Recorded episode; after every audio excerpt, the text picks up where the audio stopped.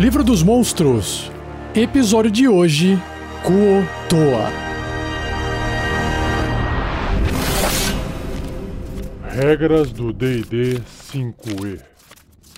Uma produção RPG Next. Dentro do livro dos monstros, há vários tipos de Kuotoas aglomerados numa seção só, assim como orcs, goblins, kobolds. E a aparência dessas criaturas, porque tem mais de uma ilustração, por existir mais de um tipo de Kotoa, mas a raça deles, né, são criaturas humanoides, ou seja, andam em duas pernas, têm dois braços, um tronco e uma cabeça, só que a cabeça é uma cabeça de peixe, horrorosa.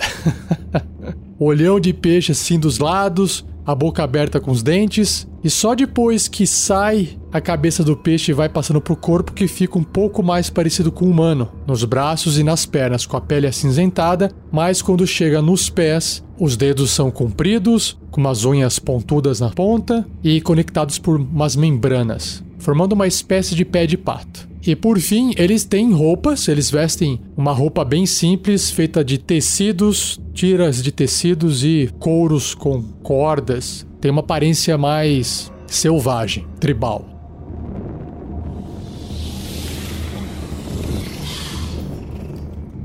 Descrição então dos Kuatoas no livro dos monstros. Os Kuatoas são humanoides peixe degenerados que já habitaram as costas e ilhas do mundo da superfície. Muito tempo atrás, os humanos e sua laia enviaram os Kuatoas para o subterrâneo, onde eles vivem em loucura e noite eterna. Por fim, os Kuatoas não conseguem mais suportar a luz do dia. Escravos loucos. No auge do Império Ilitides, Lembrando que Elitides são aquelas criaturas com tentáculo no lugar da boca, os Mind Flyers, os Devoradores de Mentes, capturaram os Kuotoas aos milhares e forçaram-nos à escravidão. Os Kuotoas eram criaturas simples, nunca conseguindo se opor à força mental opressiva que os Elitides lançavam sobre eles. Conforme os Elitides os abandonaram, a subjugação física prolongada sofrida pelos Kuotoas levou-os à loucura. Suas mentes foram danificadas além do reparável. Os Kuotoas adotaram um fervor religioso, inventando deuses para protegê-los de ameaças. A mais notável dessas ameaças são os Draws, que têm assassinado os Kuotoas à vista desde o dia em que ambas as raças se conheceram. Criadores de deuses. Os Kuotoas veneram deuses de suas próprias criações insanas. Mas, se Kuotoas suficientes acreditarem que um deus é real, a energia do subconsciente coletivo deles pode fazer com que o deus se manifeste como uma entidade física. Uau, que bacana! A forma que um deus Kuotoa adquire depende da inspiração de sua imagem divina, e geralmente é aleatória ou sem sentido. O livro já deu margem aqui para você chupinhar de vez as obras do Lovecraft, hein? Um dos deuses mais reverenciados pelos Kuotoas é Blipdupulp, a mãe mar, que tem a forma de uma humana com uma cabeça de lagosta, pinças de lagosta e uma carapaça articulada cobrindo seus ombros. Blipdupulp provavelmente foi inventada por um Kuotoa, que aprimorou uma estátua humana quebrada, adicionando membros e cabeça de um crustáceo. Em temor repentino de sua obra, ele a nomeou, resultando na criação de um deus. Os Kuotoas que cruzam o caminho de um abolete, lembra dessa criatura nos primeiros episódios do livro do monstro? Acabam por venerá-lo como um deus. A loucura deles o cega ao fato de que o abolete está meramente os usando para seus próprios fins nefários. Governantes teocráticos. Os Kotoas arcebispos ficam rodeados por devotos fanáticos de sua fé. O arcebispo de um domínio Kotoa exige que todos os seus súditos adorem um deus específico. A crença insana em seu deus por um arcebispo é tão fervorosa que ele manifesta os poderes de um alto clérigo. Ah, que bacana. Um arcebispo também pode conferir magias a lacaios devotados chamados açoitadores. Um ou mais desses açoitadores também são filhos do arcebispo, e seu papel primário na sociedade Kotoa é de lutar até a morte para reivindicar o trono quando o arcebispo morrer. Se um açoitador desagradar o arcebispo, o mesmo pode retirar sua capacidade de conjuração. Isso se não tirar sua vida. Os decretos do arcebispo são aplicados por monitores kotoas, devotados que atuam como olhos e ouvidos do arcebispo. Os monitores são combatentes mortais em combate mano a mano e os kotoas menores vivem tementos.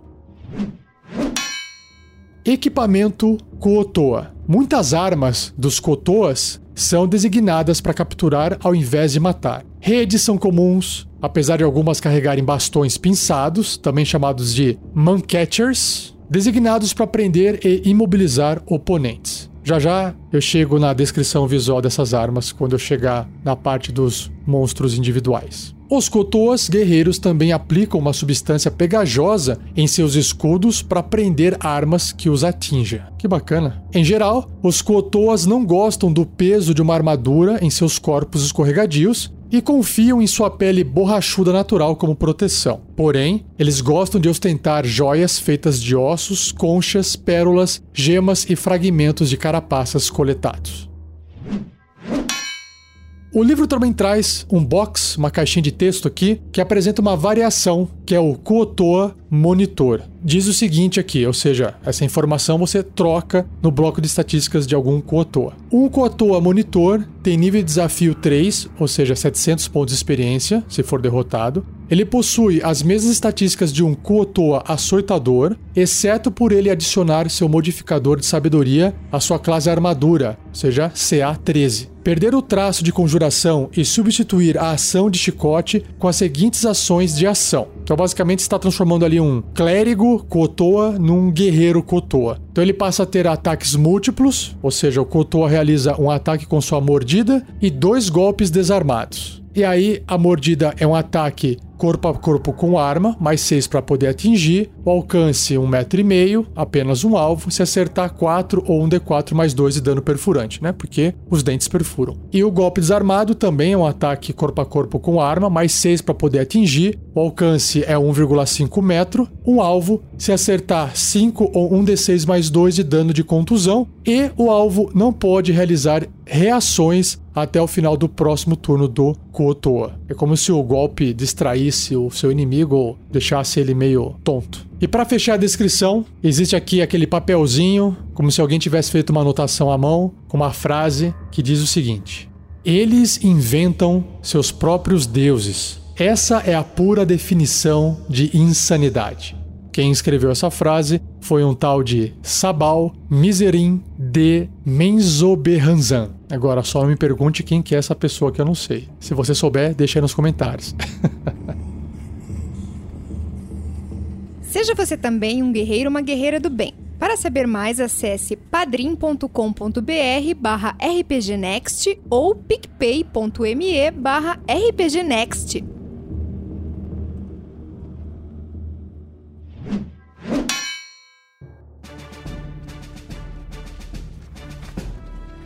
Indo então para o bloco de estatística, o primeiro é do Kuotoa tradicional, Kuotoa padrão. Ele é um humanoide médio, então tem um tamanho de um ser humano, ou talvez de um anão, que é um pouco mais baixo, né? E seu alinhamento, a sua tendência é neutro e mal. Sua classe armadura é 13, uma armadura natural e também proveniente de um escudo. Pontos de vida 18, pouquinho, mas o suficiente para ser um bom desafio aí para personagens de primeiro nível, né? Primeiro, segundo nível. Deslocamento 9 metros ou 30 pés e também natação, ele também nada nessa mesma velocidade de 30 pés, 9 metros. Já em atributos físicos e mentais, basicamente todos eles estão numa média. Força um pouquinho mais alta do que a média, 13. Destreza 10, Constituição 11, Inteligência 11, Sabedoria 10 e o Carisma um pouquinho abaixo da média, 8. Quando eu digo média, lembrando que é a média de um ser humano padrão. Em perícias, ele tem percepção mais 4, sentidos, visão no escuro de 36 metros, que é a visão no escuro mais distante que tem, né, de 120 pés. Percepção passiva de 14, por causa do bônus que ele tem ali nas perícias. E o idioma é subcomum, é o undercommon. Eles não falam comum, eles falam subcomum. e o seu nível de desafio é um quarto, concedendo 50 pontos de experiência. Bom, e aí ele tem aqui os traços raciais dele, que são vários, tem quatro. Ó. O primeiro é anfíbio, depois ele é escorregadio, aí ele tem uma percepção transcendental e sensibilidade à luz solar. E por ser uma característica de raça, isso vai se aplicar aos outros tipos de Kotoas. Então vamos lá, anfíbio, todo Kotoa pode respirar ar e água. Escorregadio, eles têm vantagem em testes de habilidade e testes de resistência para escapar de um agarrão. Não seria diferente. em percepção transcendental, diz que o Kotoa pode sentir a presença de qualquer criatura a até 9 metros dele, ou seja, 30 pés, que esteja invisível ou no plano etéreo. Caramba! Ele pode localizar com precisão tais criaturas que estejam se movendo. Muito bom. Não dá para chegar invisível perto deles, hein? Só que aí ele tem um ponto fraco aqui, né? Sensibilidade à luz solar. Enquanto estiver sob luz solar, os Kotoas têm desvantagem nas jogadas de ataque, assim como em testes de sabedoria percepção relacionados à visão. Então, enquanto ele estiver debaixo da Terra, longe do Sol, tá tranquilo. Ou longe das magias de Sol, né? Que imitam Sol, luz solar. Indo agora para ações, ele tem três. A mordida, a lança e a rede são três tipos de ataque que ele pode fazer. A mordida, um ataque corpo a corpo com arma, mais três para atingir, então um pequeno bônus ali. Alcance adjacente, se acertar 3 ou um D4 mais 1 de dano perfurante. Esse mais um é por causa da força dele, que é um pouquinho em cima da média. Já a lança é um ataque corpo a corpo ou um ataque à distância com arma. Mais três para poder atingir, se for corpo a corpo, e também se for à distância. Tanto faz. Só que a distância desse ataque, é quando ele arremessa a lança, é de 6 metros para fazer um ataque normal, ou 20 pés, no máximo 60 pés ou 18 metros. Aí ele faz com desvantagem. Acima disso, ele não consegue atacar. Apenas um alvo, claro. Se acertar com a lança, causa 4 ou 1d6 mais 1 de dano perfurante, ou 5, 1d8 mais 1 de dano perfurante se a lança estiver sendo usada com as duas mãos para esse ataque corpo a corpo. E por fim, a rede é um ataque à distância com arma, mais 3 para poder atingir, só que a distância é curta né, da rede, um metro e meio que é adjacente, na verdade, uma distância bem curtinha, né? No máximo, 4 metros e meio, que são três quadradinhos ali no tabuleiro, só que aí ele faz um ataque com desvantagem. Então o ideal é realmente o inimigo estar tá do lado dele, né? Só que ele só pode atacar uma criatura grande ou menor, por causa do tamanho da rede. Se acertar, o alvo fica impedido, ou seja, não pode se mover. Uma criatura pode usar a sua ação para realizar um teste de força com dificuldade 10 para se libertar ou libertar outra criatura na rede, ou seja, vai arrebentar literalmente a rede, terminando o efeito de impedido caso obtenha sucesso causar 5 de dano cortante na rede, que tem uma CA, uma classe armadura igual a 10, liberta o alvo sem feri-lo e destrói a rede. E para fechar o Kotoa, ele tem reações. Que legal. Ele tem o escudo pegajoso. então imagina, ele morde, ele usa lança e também tem um escudo pegajoso, que pode ser ativado com uma reação, ou seja, quando não é a vez dele. Quando uma criatura erra um Kotoa, com ataque corpo a corpo com arma, o que não é muito difícil, né? Porque a, a CA dele é 13, né? Mas ok. O Kotoa usa seu escudo pegajoso para apanhar a arma. Ah, que legal. O ataque deve ser bem sucedido num teste de resistência de força com dificuldade 11, ou a arma ficará presa ao escudo do Kotoa. Se o portador da arma não puder soltar a arma, ele ficará agarrado enquanto a arma permanecer presa. Faz todo sentido. Enquanto estiver presa, a arma não pode ser usada. E uma criatura pode remover essa arma ao realizar uma ação para fazer um teste de força com dificuldade 11 e ser bem sucedido. Ou seja, tem que fazer o mesmo teste que tinha feito antes e passar nesse teste para conseguir soltar a sua arma de volta. Senão, já era. O interessante é que o personagem que tiver sua arma presa tem que gastar a ação. Então, quando chegar a vez dele, ou ele gasta a ação para fazer isso, para soltar a arma dele, ou ele vai ter que gastar a ação dele para fazer outra coisa, o que prejudica bastante o inimigo do Kotoa. O segundo Kotoa que tem é o Arcebispo Kotoa que na ilustração dele tem um pouquinho mais de tecido, um pouco mais de colar e segura um cajado com um bicho que parece um pássaro na ponta, mas não é um pássaro porque tá meio feio. E o bloco de estatísticas dele diz que ele também continua sendo um humanoide médio, do tipo Kotoa, neutro e mal. Sua classe de armadura é 13, uma armadura natural, melhor do que o Kotoa normal, só que ele não usa escudo, então fica igual. Pontos de vida 97. Aí é bastante, hein? Deslocamento continua igual o Kotoa tradicional, 9 metros na terra e 9 metros nadando. E nos atributos físicos e mentais, aí ele recebeu um upgrade forte aqui, em todos eles acima da média uns bem mais do que outros. Então, por exemplo, a força é 16, bem mais forte. Apesar da aparência física dele na ilustração não representar tanto, ele é bem mais forte. Destreza 14, então, ágil. Constituição 16, também bem resistente em termos de saúde. Inteligência 13. Sabedoria 16, bastante sábio. E o carisma 14. Em perícias ele tem percepção mais 9 e religião mais 6. Legal. Sentidos ele tem visão no escuro de 36 metros e a sua percepção passiva é de 19. Idioma você mantém o mesmo, né? Subcomum, só que o nível de desafio agora é maior, indo para 6. Olha a diferença, era um quarto o Kotoa normal, agora virou 6 concedendo 2.300 pontos de experiência. E aí ele tem as características de todo o Kotoa, as características de raça, que eu não vou repetir, mas só vou citar. Ele também continua sendo anfíbio, ele também é escorregadio, ele também tem a percepção transcendental e também tem sensibilidade à luz solar. Mas ele tem uma habilidade nova aqui, que é a conjuração, que diz que o Kotoa é um conjurador de nível 10 sua habilidade de conjuração é sabedoria e o CD, ou seja, a dificuldade para resistir às magias, é 14. Ele tem mais 6 para poder atingir com ataques com magia. Ou seja, se ele tiver que rolar para poder fazer um ataque, ele usa mais 6. E ele possui as seguintes magias de clérigo preparadas. Então, começando com os truques, que são magias nível 0, né? Ele pode fazer à vontade, ou seja, todo turno ele pode gastar uma ação em fazer essas magias, que são Chama Sagrada, Orientação, que é o Guidance, e taumaturgia. Já indo para o primeiro nível de magia, ele tem quatro espaços e ele pode fazer detectar magia, escuro da fé e santuário. No nível 2, que ele tem três espaços, ele pode fazer arma espiritual e imobilizar pessoa. Terceiro nível, caramba, tá ficando forte isso aqui. Três espaços. Ele pode conjurar espírito guardião e idiomas. Olha que legal. Aí ele pode se comunicar com todo mundo fora o subcomum. Já no quarto nível, que também tem três espaços, ele pode fazer adivinhação e controlar a água. Por fim, no quinto nível, que são magias bem fortes, dois espaços e ele pode fazer curar ferimentos em massa, ó, bacana, e vidência, que faz todo sentido, né, para um arcebispo.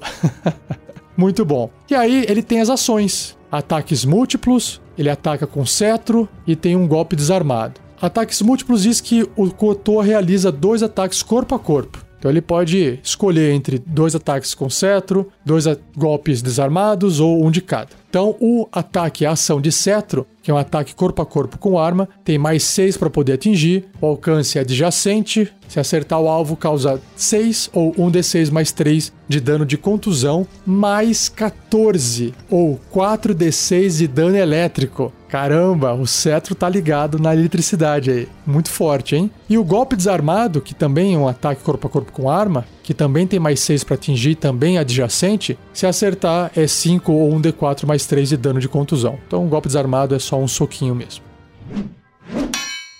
E o último Kotoa é o Kotoa Açoitador, que na ilustração, bem parecido com todos os outros, possui um gancho com uma corda na mão e no outro ele possui uma arma que lembra uma pinça é uma lança, só que no lugar da ponta da lança tem uma grande pinça metálica que provavelmente é usada para poder prender no pescoço da criatura e segurar ela, para ela não fugir. Bom, aqui diz que ele é um humanoide médio, do tipo Kotoa, neutro e mal. Sua classe armadura é 11, uma armadura natural. Pontos de vida 65, tá bom. Não é tão alto assim, mas tá legal. Deslocamento não muda, 9 metros na terra, no chão, e 9 metros nadando. Em atributos físicos, ele tem força 14, destreza 10 na média e constituição 14. E nos atributos mentais, ele tem inteligência 12, sabedoria 14 e carisma 11. Perícias, percepção mais 6 e religião mais 4 sentidos, a mesma coisa, né? De todas as raças, de todos os tipos de Kotô, que é uma raça só, na verdade. Visão no escuro de 36 metros e percepção passiva de 16 idioma subcomum, e o seu nível de desafio é 1 apenas, 200 pontos de experiência. Só que se você for comparar a quantidade de pontos de vida que ele tem, é bastante ponto de vida se você jogar uma criatura dessa contra aventureiros de nível 1. E aí é claro que ele tem aquelas características de raça, os traços raciais, anfíbio, escorregadio, percepção transcendental e sensibilidade à luz, só que ele também faz magia. Ele também tem habilidade de conjuração. Só que aqui, esse Kotoa é um conjurador de segundo nível, diferente do clérigo lá do arcebispo que era de 10. Sua habilidade de conjuração também é sabedoria, com uma dificuldade para resistir às magias de 12 e mais 4 para poder fazer ataques com magia. Ele possui as seguintes magias de clérigo preparadas. E ele só tem truques e magias de primeiro nível. Então, truques à vontade. Chama Sagrada e Taumaturgia. Tá quase igual o Arcebispo, só não tem orientação. E em primeiro nível, que tem três espaços de magia, Escudo da Fé e Perdição. O Escudo da Fé o Arcebispo já tem também, só que Perdição uma magia diferente aqui. E aí dentro de ações, ele tem os ataques múltiplos, que ele pode realizar dois ataques, um com sua mordida e um com seu bastão pinçado. A mordida é um ataque corpo a corpo com arma, mais quatro para poder atingir uma criatura, um alvo adjacente adjacente a ele se acertar 4 ou 1d4 mais 2 de dano perfurante. Pouquinho dano, né? E o bastão pinçado, que eu imagino ser o melhor ataque dele, que também é corpo a corpo com arma, mais 4 para atingir, o alcance é um pouco maior, é que é o dobro, 3 metros, ou seja, dois quadradinhos apenas um alvo. Se acertar, 5 ou 1 d6 mais 2 de dano perfurante, porque dentro dessa pinça metálica tem uns espetos de metal para poder prender, então perfura. Se o alvo for uma criatura média ou menor, ou seja, do tamanho do Kotoa ou menor, a criatura fica agarrada e tem dificuldade 14 para poder escapar. E até esse agarrão escapar, o Kotoa não pode usar o seu bastão pinçado em outra criatura. Não é muito útil para um combate onde você quer abater, mas como a descrição do livro disse, eles gostam mais é de prender as criaturas, né? Por isso que eles usam essa arma.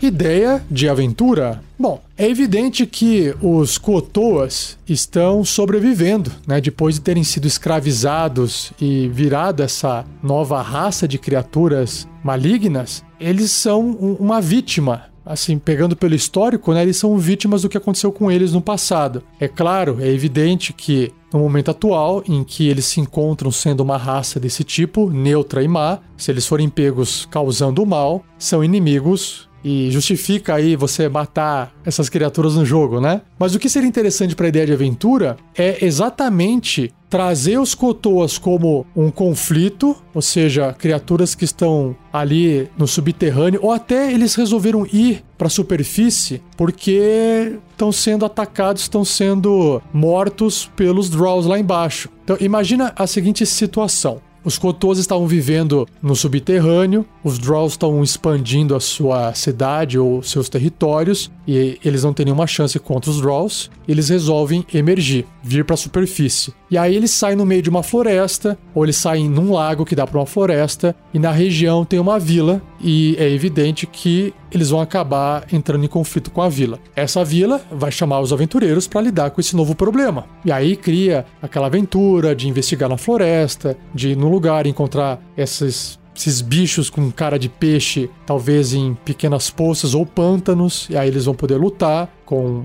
os Kotoas mais fracos, até de repente chegar ali na, na vila pantanosa do Kotoa, onde tem exatamente um clérigo, né, um arcebispo no meio, aí tem todo aquele combate, e no final das contas, o que seria interessante é tentar entender o porquê que eles estão ali e não simplesmente sair matando. Aí você tem que preparar um plot narrativo para poder fazer com que os aventureiros conversem com o Kotoa. Pelo menos com esse Kotoa arcebispo, que é o que tem a informação, é mais inteligente, né? Talvez os aventureiros sejam pegos como escravos. Então, se você cria um combate onde, evidentemente, está desequilibrado e os aventureiros vão perder esse combate, porque os açoitadores vão prendê-los com aquelas pinças, né, aqueles bastões de pinça, e aí quando eles forem levados como escravos, pode ser que através do comportamento, eles podem ver de repente um Kotoa chegando machucado, cortado, gesticulando e falando num linguajar que eles não entendem. Pode ser que um dos aventureiros consiga entender ou até coloque na aventura, no começo da aventura, alguma coisa para os aventureiros poderem conseguir entender o idioma subcomum. E aí eles podem entender que os Drolls estão cada vez mais vindo para a superfície e que se eles não fecharem uma passagem não sei aonde que fica embaixo d'água lá, os Rolls podem acabar saindo e só não passaram ainda por causa da água. Enfim, não dá para saber, mas talvez seja a intenção deles, que não é só vir atrás dos Kotoas para matarem, mas é ter um acesso à superfície. Isso vai ser ruim para os Kotoas e vai ser ruim para todo mundo que tá na região, vai ser pior ainda na verdade, por causa do draw. E aí nesse ponto ficaria legal os aventureiros fazerem uma parceria com os Kotoas, porque eles têm um mal maior para combater. E aí eles fazem um combinado, olha, vocês vivem aqui, mas parem de atazanar aquela vila, aquele lugar lá. E a gente vai ajudar vocês aqui a, a, a se livrar dos draws, porque vocês precisam da, da nossa força. Talvez os aventureiros tenham alguma coisa que os Kotos não tenham para poder segurar os draws. Não precisa lutar contra os draws inteiramente, né? Mas pode fazer alguma coisa para impedir que os draws venham até a superfície. E aí, depois de ter acontecido essa aventura, o arcebispo Kotoa comanda, o pessoal fala: tá bom, vamos, sei lá, a gente se muda, a gente fica aqui tranquilo. Mas acho que o mais interessante talvez seja ver, inclusive, até outros Kotoas encontrando alguma coisa para poder fazer uma nova imagem de um deus. Será que algum dos aventureiros pode passar uma imagem para eles que eles representam algum deus? E aí fica essa ideia, né, dos Kotos que criam deuses do nada. e aí você já passa essa lore para os personagens jogadores durante a sua aventura. Se você tiver uma ideia de aventura também, você já sabe que você pode compartilhar no fórum do RPG Next. Basta acessar rpgnext.com.br lá no topo, entre em fórum.